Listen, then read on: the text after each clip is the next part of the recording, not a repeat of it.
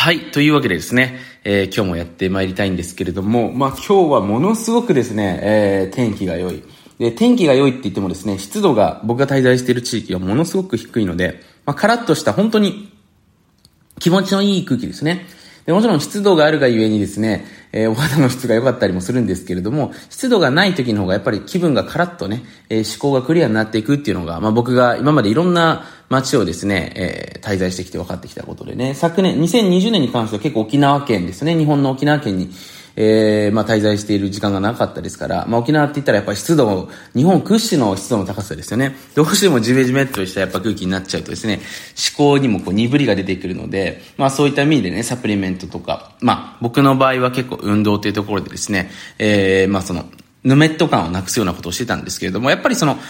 僕たちはこの天気っていうのはやっぱ無視できないと思うんですね。僕自身もいつの日かね、あの、まあ、この天気に合わせて仕事の仕方変えられるような、まあ、社会になったらいいなとは思っているんですね。やっぱり晴れた日には外に出かけた方が、それはそれでね、やっぱり気持ちのいいことだと思いますし、今最近海外だとね、野外ジムっていうのがね、始まっていて、要は今まで屋内のジムだったんですけども、野外、屋外の天井、天井っていうか屋上かな？をですね、こう要は開放感ある空間であれば別にコビットも怖くないので、そういったところでジム展開する会社とかも増えてきてるんですけども、まあそんな感じでね、こう外で気持ちのいい場所でね、仕事するような、なんかそんなのもね、えこれからの時代出てくるといいんじゃないかなというふうにね、思っている、えこの頃でございます。まあ今日はね、あの僕の、まあ子供のまたネタになるんですけれども、えー、実際にね、ちょっと最近めちゃめちゃ嬉しいことが、えー、ございまして、ちょっとそれをね、お知らせさせていただければなというふうに思うんですけど、まあ個人的にね、まあ仕事の面で、こう、なんていうんですかね、いろいろと、売り上げが上がったりとかね、自分のスキルが上がったりとか、まあ最近で言ったら僕の、まあ組織ですね、チームのその稼働力が上がっていく、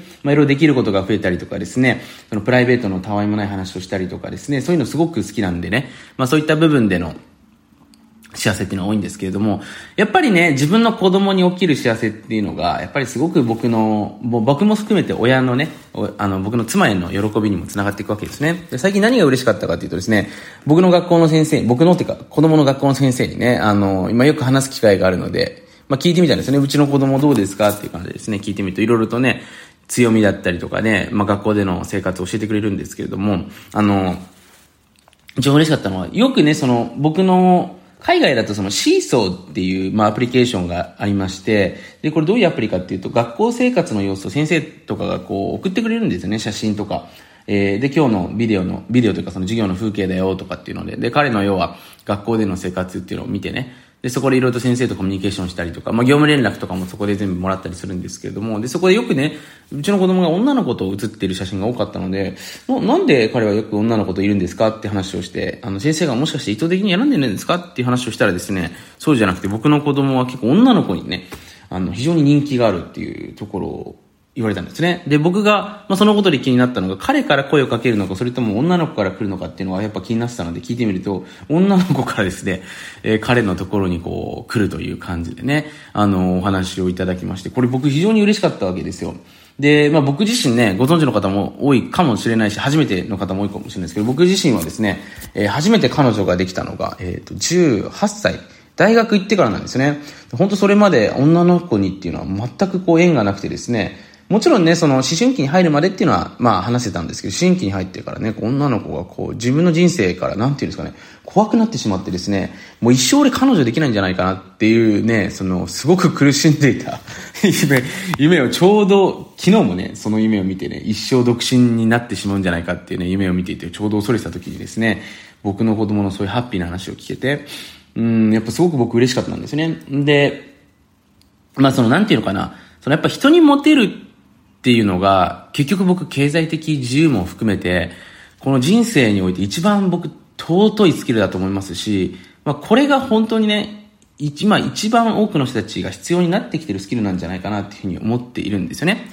で、まあ僕もこれ独立した時にね、あの、僕の最初のビジネスのお師匠さんにね、教えてもらったのが、そのお金よりも先に人が集まってこないとダメだっていうふうに何回も何回も教えられたんですね。まあ、よく要は事業計画書とか、その、まあ、いろいろとね、その、まあ、僕がちょうど10、えっと、ですね、9歳、20歳ぐらいの時ってね、ちょうどそういう企業塾とかですね、まあ、ベンチャーキャピタルとか結構活性化してきてる時で、まあ、結構学生起業家みたいな感じでビジネスコンテストって流行ってたんですね。で、まあ、いかにして素晴らしい事業計画書を作ってね、まあ、プレゼンしてそこでね、資金を集めていくっていうところでね、やっていったんですけど、まあ、ほとんど残ってないんですけど、実際にね。で、その時に僕の先輩に言われたのが、要はいくら事業プランが良かったとしても、お前自身を応援したいと思ってくれる方が何人かいるかっていう方が大事なんだよって話をしてくれたんですよ。で、当初意味がわからなかったんですけども、実際に自分でビジネスを始めていくうちにね、やっぱりその、こういう方もいるんですね。僕の友達とかでもやっぱりすごい素晴らしいビジネスセンス、スキルを持っていて、すごい、えー、卓越したね、トークのスキルと、あの、プレゼン能力を持ってるんですけれども、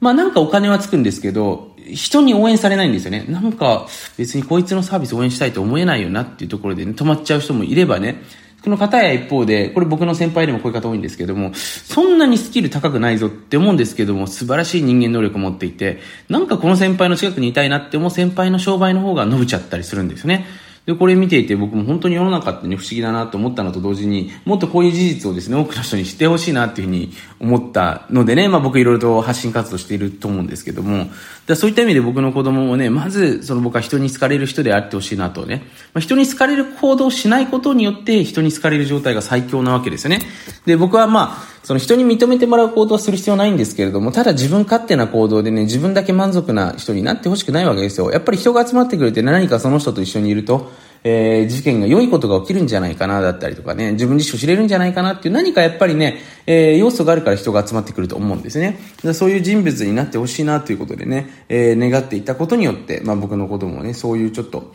うん、まあ、そういった意味でね、僕よりもやっぱ僕の妻がね、結構人に、なんていうんですかね、えー、助けられるというか人に応援される力をものすごく持っている人でね、まあ僕自身もそういった意味でね、妻を、なんていうすごくサポートしたいなってやっぱり